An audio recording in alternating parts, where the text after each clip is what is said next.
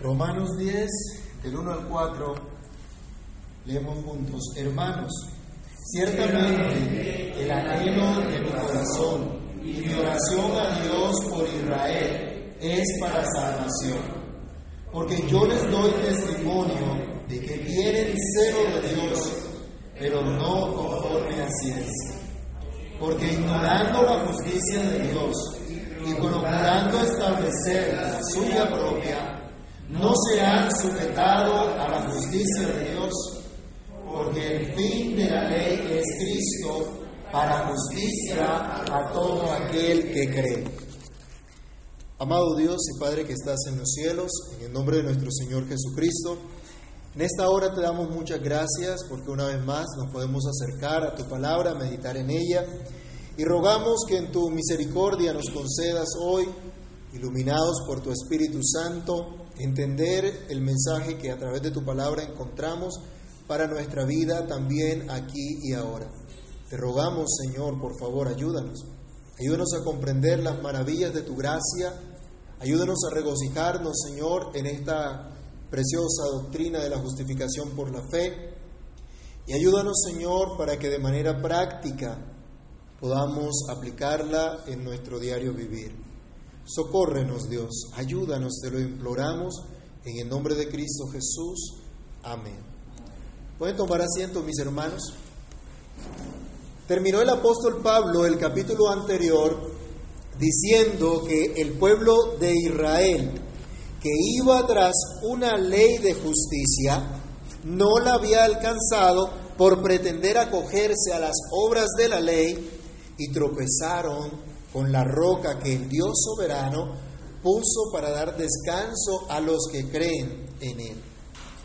En este capítulo 10 seguirá el apóstol haciendo fuertes señalamientos contra el pueblo de Israel, resaltando la justicia de Dios, no sin antes colocar de manifiesto su sincero amor por su nación, aunque se encontraran tropezando con la roca que Pablo mismo estaba presentando, con este maravilloso Salvador que es la fortaleza de los siglos, con ese del cual hablaban la ley, los profetas, con el cual, hacia el cual apuntaba toda la escritura, toda la ley de Dios. A pesar de esto, Dios mantiene su remanente al que llama descendencia. Pablo lo tiene muy claro. Pablo lo ha referido en el capítulo anterior. Pero nos presenta ahora en el capítulo 10 lo terrible que es pretender una justicia distinta a la establecida por Dios. Cuán terrible es la rebeldía de todo aquel que no se sujeta solamente a Cristo. Cuán terrible la rebeldía de todo aquel que depende de cualquier cosa menos de Cristo para su salvación. Todo aquel que no confía en Cristo solamente y que pretende su propia justicia desconoce que el fin de la ley es Cristo. En primer lugar, Pablo al decir el fin de la ley es Cristo, está diciendo que mi nación conozca esto, es mi deseo, es mi oración. Cristo mismo nos dijo, esta es la vida eterna, que te conozcan a ti, el único Dios verdadero, y a Jesucristo a quien has enviado. Juan 17:3. Y recordemos, hermanos, que el concepto de conocimiento en la Biblia no tiene nada que ver con el gnosticismo del que hablábamos en la escuela dominical, sino de la relación personal con Dios, de un conocimiento íntimo. Gran parte de las escrituras, cuando usted habla, cuando usted eh, eh, escucha la palabra conocer, se refiere a este tipo de relación. La única manera entonces que nosotros como seres humanos podamos cumplir el propósito de glorificar a Dios y de gozar de Él para siempre, se encuentra en conocerlo a Él, en conocer a su Hijo Jesucristo a quien Él ha enviado. No hay salvación fuera de Cristo. Todo creyente sabe esto. Y todo creyente quiere esto para los suyos. Yo le pregunto, hermanos, ¿usted no quisiera que al lado suyo estuviera el resto de su familia también escuchando la buena nueva del Evangelio? Eso es lo que quiere todo creyente. Que mi nación conozca esto era la oración del apóstol Pablo. Por eso él decía, hermanos, ciertamente el anhelo de mi corazón y mi oración a Dios por Israel es para salvación. Este es mi deseo como creyente. Pablo una vez más se presenta como otro hermano. Deja a un lado sus credenciales apostólicas. No le dice a, los hermanos que lo están escuchando, eh, esta es mi autoridad y tienen que actuar de acuerdo a esto. Él les está diciendo, hermanos, se coloca al mismo nivel de ellos. Y se presenta como un redimido más. Como uno que ha recibido la gracia de la fe. Gracias una fe que es igualmente preciosa a la que tenían los hermanos que estaban en Roma. ¿Se acuerdan en el capítulo 1, versículo 13, que él ya les decía también, hermanos, su fe se divulga por todo el mundo? Y yo me gozo en eso y no ceso de orar por ustedes. En el capítulo 7, versículo 1, arranca también presentándose como hermanos. Le habla de esta manera a la iglesia. Y Pablo se presenta entonces como ejemplo de la experiencia del creyente, incluso en el capítulo 7. ¿Se acuerdan cuando estudiábamos el capítulo 7 y la lucha del creyente contra el pecado? Él se coloca como ejemplo también a los hermanos. Es su deseo sincero que los suyos experimenten también la gracia de la salvación que él ha experimentado. En esto el apóstol Pablo recuerda el pensamiento que ya había expresado en el capítulo 9, los versículos 1 al 3. Vamos a leerlo rápidamente. Verdad digo en Cristo, no miento, y mi conciencia me da testimonio en el Espíritu Santo que tengo gran tristeza y continuo dolor en mi corazón, porque deseara yo mismo ser anatema, separado de Cristo por amor a mis hermanos, los que son mis parientes según la carne. Y mis hermanos, que nuestra nación conozca a Jesucristo como Señor y Salvador debe ser el deseo sincero de todos y cada uno de nosotros. ¿Acaso no tendríamos una Colombia diferente si la nación entera conociera realmente quién es Dios, quién es Jesucristo? ¿No estaríamos en una situación diferente si en lugar de acudir a los brujos, de acudir a los impíos llamados expertos, nuestros gobernantes acudieran a la palabra de Dios para tomar dirección, para tomar consejo, para gobernar como conviene? Sería muy diferente. ¿Se acuerdan del que firmó el tratado de paz que iba a los chamanes para que le bendijera el acuerdo y, el, y, y todas sus políticas? Bueno, eso es lo que hacen los gobernantes, porque no conocen a Dios. ¿No serían nuestras familias diferentes si todos los miembros de ella conocieran realmente al Señor Jesucristo? ¿No sería acaso la iglesia visible un gran faro de luz en medio de las tinieblas si se predicara en verdad a solo Cristo? Pero ¿qué están predicando hoy día? Pablo le decía a los hermanos en Roma, esta es mi oración como creyente. Los oyentes de Pablo decía, escuchaban su deseo, escuchaban su oración por sus connacionales, oración por salvación, oración a favor de la salvación de los suyos. Que nadie se atreva a decir que Pablo estaba en contra de su nación. Que nadie se atreva a pensar que por decir Pablo la verdad, por señalar el pecado de los suyos, por esto era su enemigo, como habíamos reflexionado al principio del capítulo 9. El compromiso de Pablo es con la verdad de Dios, pero esto no quita que ame a los suyos, que ore por la salvación de los suyos. El gran apóstol, hermanos, nos ha dicho que Dios es soberano que Dios hace como le place, que Él es el gran alfarero que toma el barro y toma de la misma masa para hacer un vaso de honra y de la misma masa otro para deshonra. Él es soberano, Él hace como Él quiere. Pablo nos ha hecho entender que todo es solamente para la gloria de Dios, cuando da su gracia a algunos y cuando pasa por, por alto a otros. Este gran maestro tiene claro y enseña que solo el remanente del pueblo de Dios volverá al Dios fuerte. Y él clama a Dios por los suyos. Pablo no es un fatalista de los que piensa, si Dios quiere salvar a los suyos, los va a salvar sí o sí, como Él quiera, cuando Él quiera, y no necesita de mí, y tampoco tengo que orar, y no tengo que hacer absolutamente nada. Ese no era el pensamiento del apóstol Pablo. Él ha entendido cuál es su responsabilidad y trabaja en ello.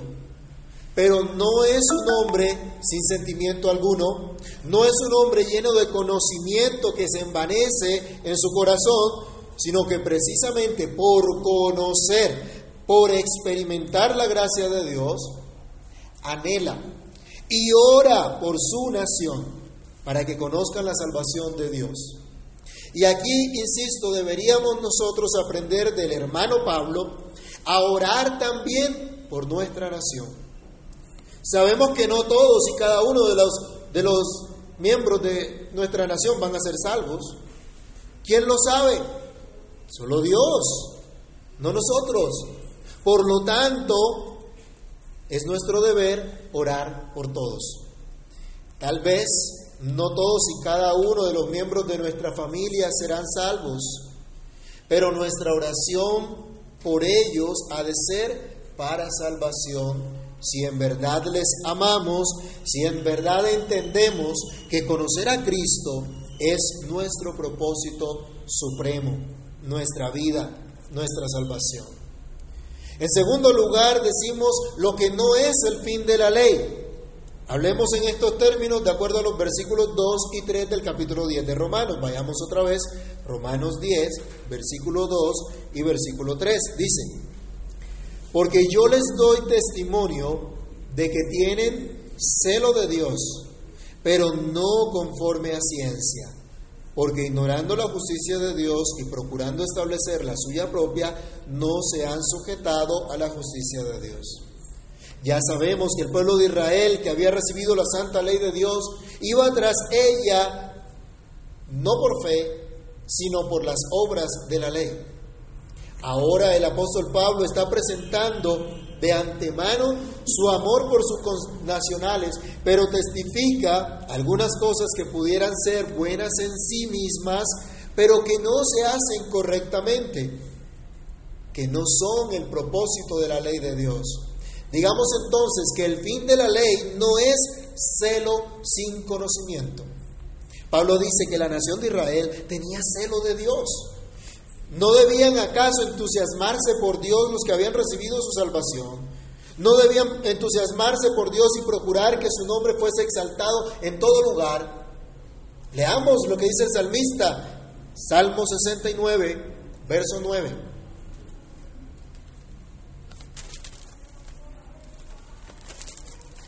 Salmo 69, versículo 9. ¿Qué dice?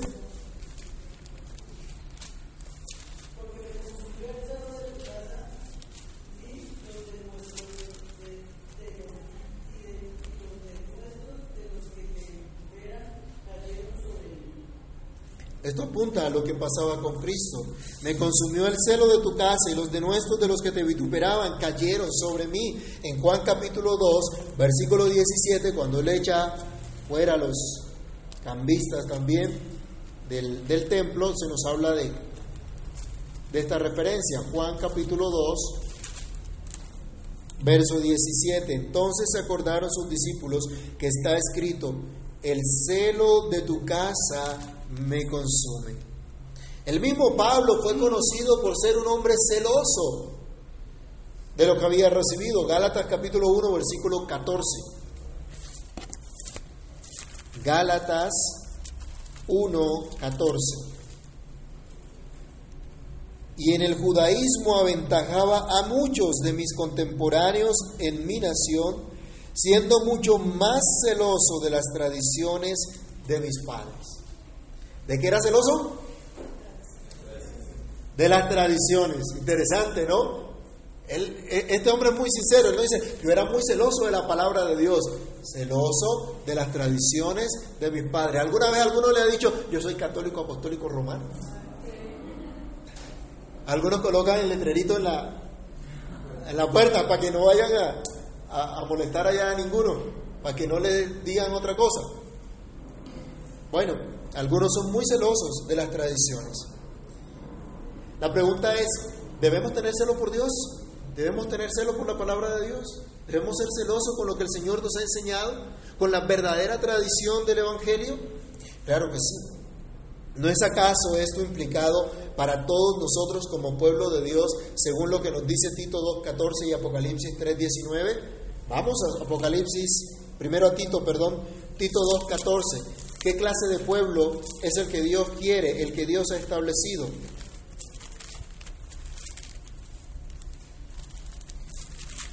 Tito capítulo 2, el versículo 14. Quien se dio a sí mismo por nosotros, ¿para qué? Para redimirnos de toda iniquidad y purificar para sí un pueblo propio, celoso de buenas obras. Esto debe ser el pueblo de Dios, un pueblo celoso de buenas obras. Cuando decimos salvo, siempre salvo no quiere decir que descuidamos las buenas obras. Y cuando decimos que las buenas obras no son nuestras, no estamos diciendo que hay que dejarlas de lado. Dios quiere un pueblo celoso de buenas obras. En Apocalipsis, cuando el Señor llama a la iglesia de la Odisea al arrepentimiento, capítulo 3 de Apocalipsis, versículo 19, le dice, yo reprendo y castigo a todos los que amo. Sé pues celoso y arrepiéntete. Un pueblo celoso, celoso de lo que Dios ha dado, que vigile, que procure, que cuide de lo que Dios le ha dado.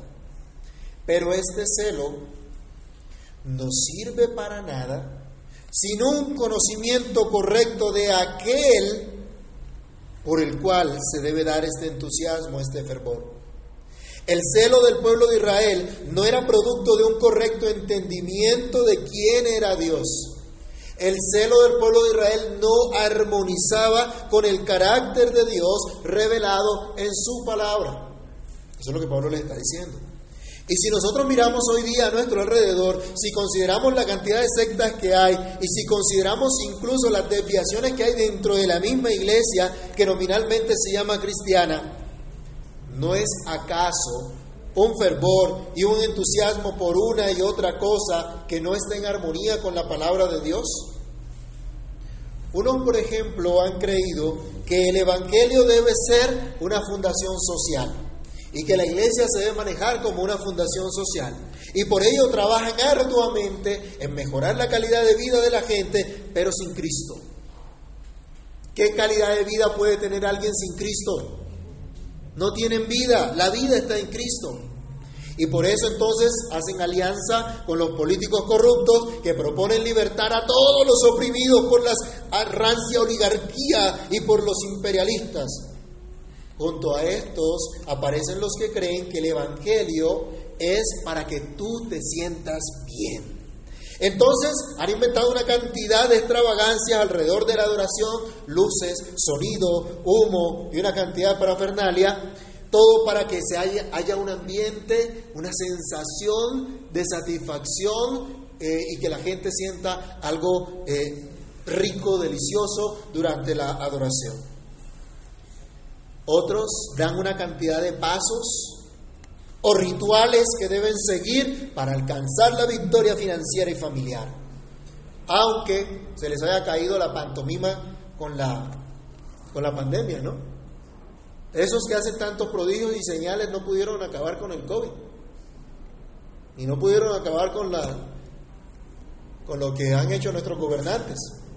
Otros pretenden ser un poco más educados, sobrios, pero una cosa es lo que enseñan y otra muy distinta a lo que viven, poniendo así tropiezo al mensaje de la cruz, permeándolo con su práctica de vida que señala que no es importante la armonía de la vida cristiana práctica con el Evangelio. Se muestran celosos algunos con su práctica, aunque éste celo se encuentra en desacuerdo con la revelación divina. Y cualquiera que denuncie entonces o señale esta maldad que hay en estas prácticas es visto como un hereje o un divisor de la iglesia, o intolerante. ¿Sí? La frase está de moda, ¿no? Esto no es el fin de la revelación de la ley de Dios. Tampoco es desconocer la justicia de Dios. Cuando se coloca el celo propio en lugar de la justicia de Dios, se desconoce cuál es el fin, cuál es la meta, cuál es el propósito de la ley de Dios. Esto fue precisamente lo que hizo el pueblo de Israel, ignorar la justicia de Dios al desconocer el propósito de la ley, al desconocer lo que Dios había declarado. En su sermón del monte, el Señor Jesús utilizó expresiones como, oísteis que fue dicho, pero yo os digo.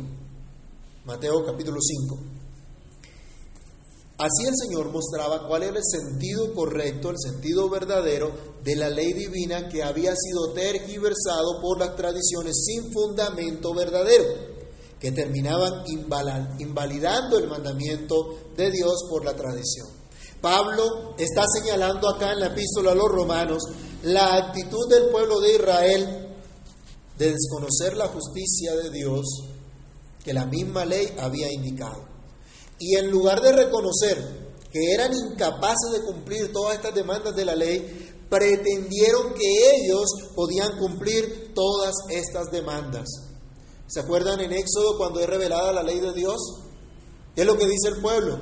Cuando escuchan los truenos, cuando escuchan, cuando ven el fuego humeante en la montaña, le dicen a Moisés, que Dios hable contigo y nosotros te escucharemos a ti, te obedeceremos a ti, pero que no hable con nosotros para que no muramos.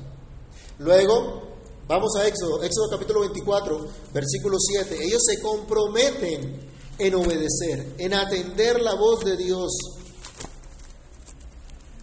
Fueron como muy rápidos para, para hacer este compromiso. Éxodo capítulo 20, versículo 7.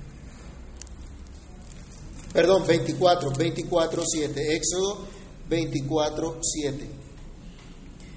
Y tomó el libro del pacto y lo leyó a, a oídos del pueblo, el cual dijo, haremos todas las cosas que Jehová ha dicho y obedeceremos. Se comprometieron delante de Dios y dijeron, vamos a hacerlo. ¿Y cuántos a veces toman ciertas determinaciones? Ahora sí, así es verdad que voy a buscar al Señor. Y termina haciendo lo contrario. Pablo está señalando que la actitud del pueblo de Israel de desconocer esta justicia de Dios es una actitud inconsecuente con la revelación del Señor. Es una actitud orgullosa, porque no se reconoce la incapacidad el pueblo cuando escucha la ley de Dios, en lugar de enorgullecerse y pretender que ellos son capaces, tenían que buscar a Dios y reconocer que eran totalmente incapaces, que dependían por completo de Él, que no podían cumplir con la ley de Dios, hacerlo perfectamente. Pero se nos dice también que el fin de la ley no es establecer la justicia propia. Esto fue lo que procuró el pueblo establecer su justicia propia. No se sometieron a la justicia de Dios por la sola fe, de la cual se ha hablado en toda la carta. En nuestra nación no es desconocida la actitud de establecer justicia propia.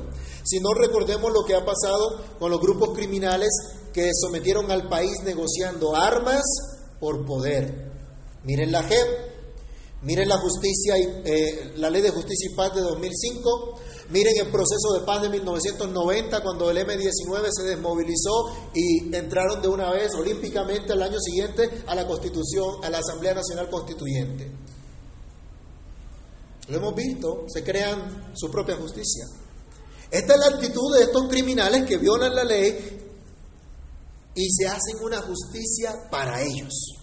Para decir que ellos son cumplidores de la ley, gente decente que merece reconocimiento y respeto. Tan osados son que incluso consideran que merecen algo mejor o algo de parte de Dios. Los que impusieron sus tradiciones por encima de la ley divina, los que consideraron que su esfuerzo podía ser tenido en cuenta, aunque violaran por completo la ley de Dios, ignoraron lo que Dios revelaba.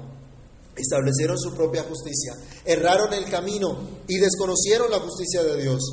Así como en nuestra nación, que se ha negado y se niega todavía a aceptar la justicia de Dios y pretende establecer la justicia de los hombres, la nación de Israel no aceptaba esa justicia de Dios que se recibe, que se apropia por la fe solamente. Era lo que decía acá en el capítulo anterior, Romanos 9:30. ¿Qué pues diremos? Que los gentiles que no iban tras la justicia han alcanzado la justicia, es decir, la justicia que es por fe, lo cual Dios ya había anunciado de antemano. Vayamos por favor a Isaías capítulo 53, versículos 4 al 8. Dios reveló a su pueblo cómo era su justicia y cómo el hombre podía tener verdadera justicia. Isaías 53 del 4 al 8, ¿quién lo tiene? Ciertamente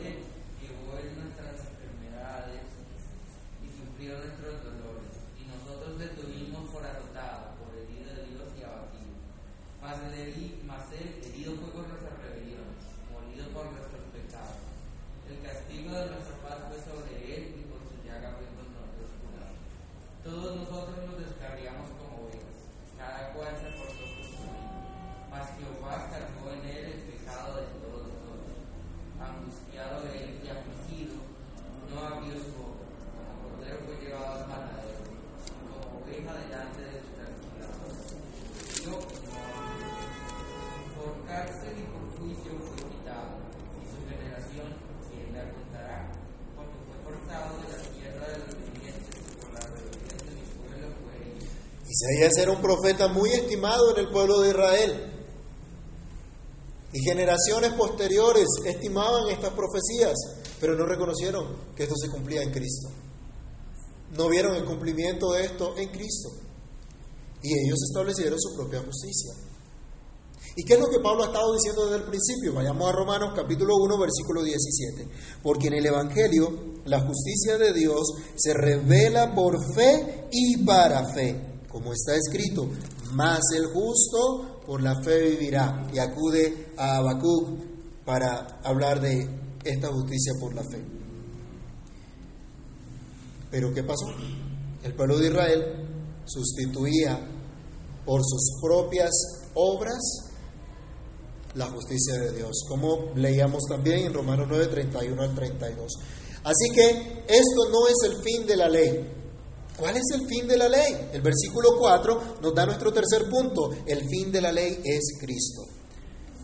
Porque el fin de la ley es Cristo para justicia a todo aquel que cree.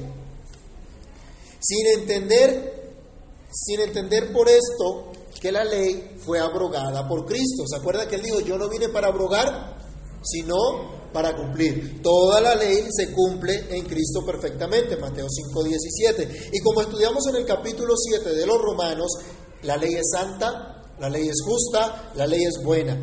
Y es todavía de utilidad para el creyente, aunque ya no como un medio para alcanzar nuestra salvación.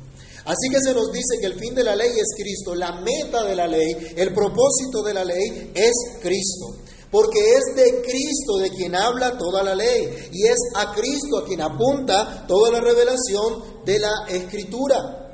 De manera especial, el pueblo de Israel había recibido esto. ¿Se acuerdan? Él ya había dicho en 9.4 que de quienes son los patriarcas, ellos, los que recibieron la ley, de ellos vino Cristo. Vamos a leer algunos textos que nos hablan de este propósito. Juan 5.39 y, Lucas, eh, y Juan 1.45 y Lucas 22.44. Vámonos primero a Juan, capítulo 5, versículo 39, y escuchemos lo que Cristo decía a los líderes religiosos respecto de él. Juan 5:39. Leamos todos. Escudriñad las escrituras, porque a vosotros os parece que en ellas tenéis la vida eterna, y ellas son las que dan testimonio de mí. También en 1.45 de, de Juan se nos dice, Felipe halló a Natanael y le dijo, hemos hallado a aquel de quien escribió Moisés en la ley, así como los profetas, a Jesús, hijo de José de Nazaret. Felipe entendió que este era el Cristo, este era el profeta que habían que escuchar. Y en Lucas capítulo 22, versículo 44, el mismo Señor resucitado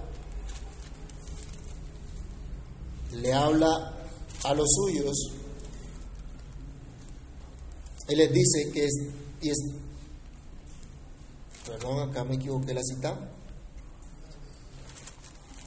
no es el 2244, es el 24.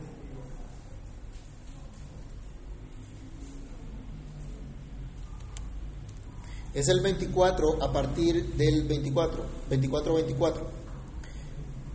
Eh, cuando eh, los, que iban camino a Maús le, hablaban al Señor diciendo, fueron algunos de nuestros de, los nuestros al sepulcro, hallaron así como las mujeres habían dicho, pero a él no le vieron. Entonces él les dijo, oh insensatos y tardos de corazón para creer todo lo que los profetas han dicho. ¿No era necesario que el Cristo padeciera estas cosas y entrara en su gloria? Y comenzando desde Moisés y siguiendo por todos los profetas, les declaraba en todas las escrituras lo que de él decía. Toda la escritura entonces apunta a Cristo.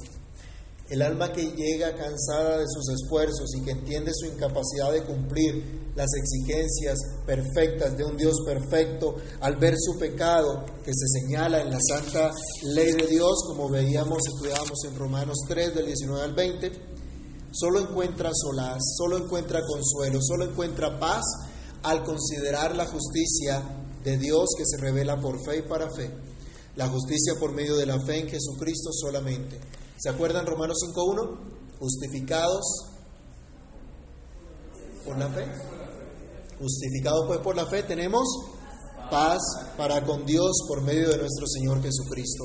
A esto apunta toda la ley de Dios, a esto nos lleva a solo Cristo. Solo Cristo cumplió perfectamente todas las demandas de la ley divina. Solo Cristo cumple perfectamente la obligación del pueblo de Dios.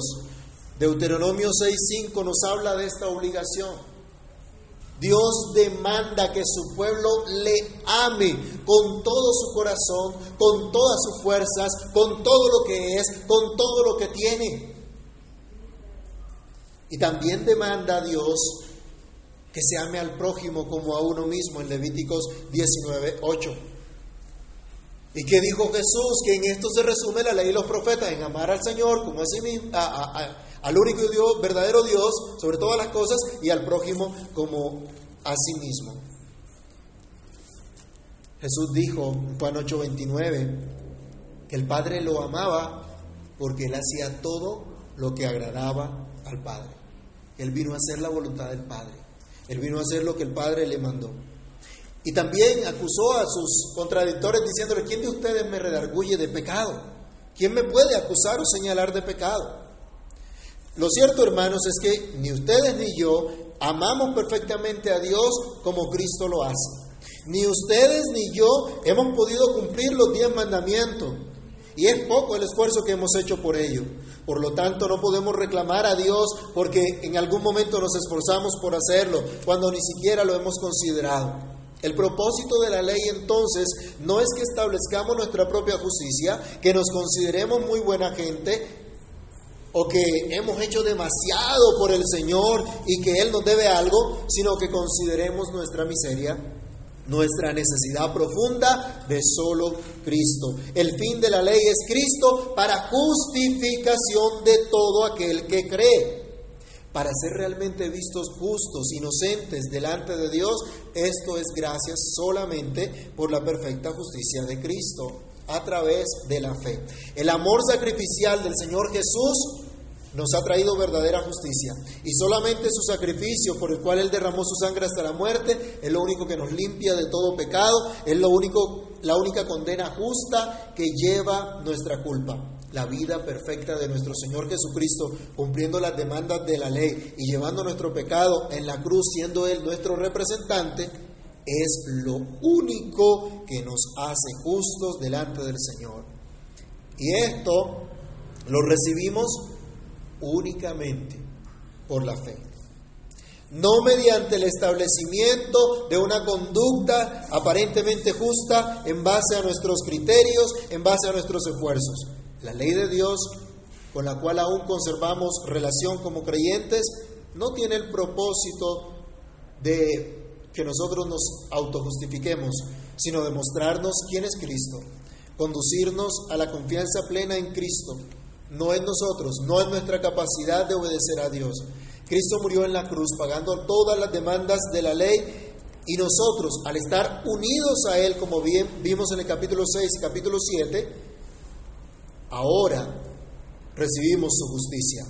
Ahora resucitamos de entre los muertos y tenemos vida nueva, vida que solo está en Cristo.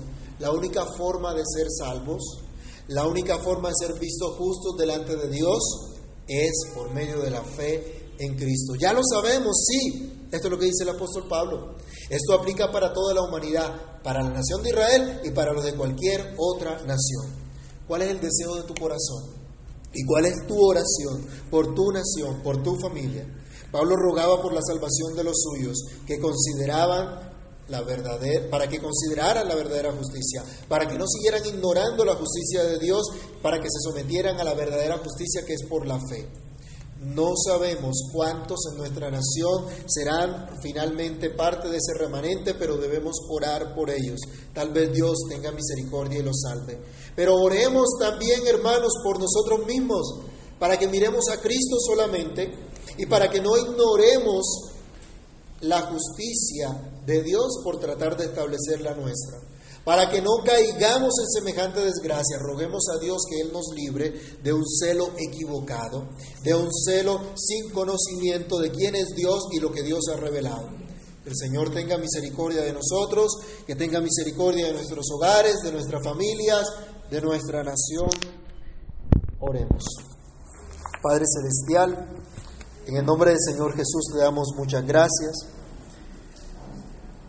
Gracias Dios porque tú nos recuerdas una y otra vez cómo es esta verdadera justicia que solo tenemos por la fe a través de Cristo solamente.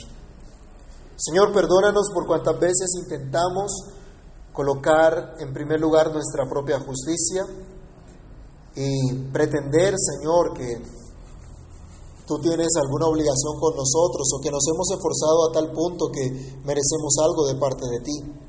Guárdanos de estos pensamientos equivocados y de estas actitudes equivocadas. Perdónanos, Señor, por cuantas veces hemos experimentado un celo que no armoniza con tu palabra, con tu revelación, un celo que no concuerda con la revelación de la Escritura. Guárdanos y ayúdanos, Dios. Ayúdanos a servirte sinceramente, a apreciar lo que tú has hecho, lo que tú nos has dado, lo que tú nos has concedido en Cristo por favor, ten misericordia de nosotros y, socórrenos, sosténnos conforme a la multitud de tus piedades, conforme a la multitud de tus misericordias. Perdona nuestras rebeliones contra ti y ayúdanos, Señor, a confiar por completo en esa justicia de solo Cristo, en esa justicia de nuestro glorioso y maravilloso Salvador. Que sepamos, Dios, que nunca, nunca podremos tener justicia propia, siempre dependeremos de esa justicia que tú nos otorgas libremente por la fe en Cristo nuestro Señor, nuestro Salvador. Guárdanos Dios para que no ignoremos lo que tú has hecho, lo que tú has revelado. En el nombre de Jesús te damos gracias. Amén y amén.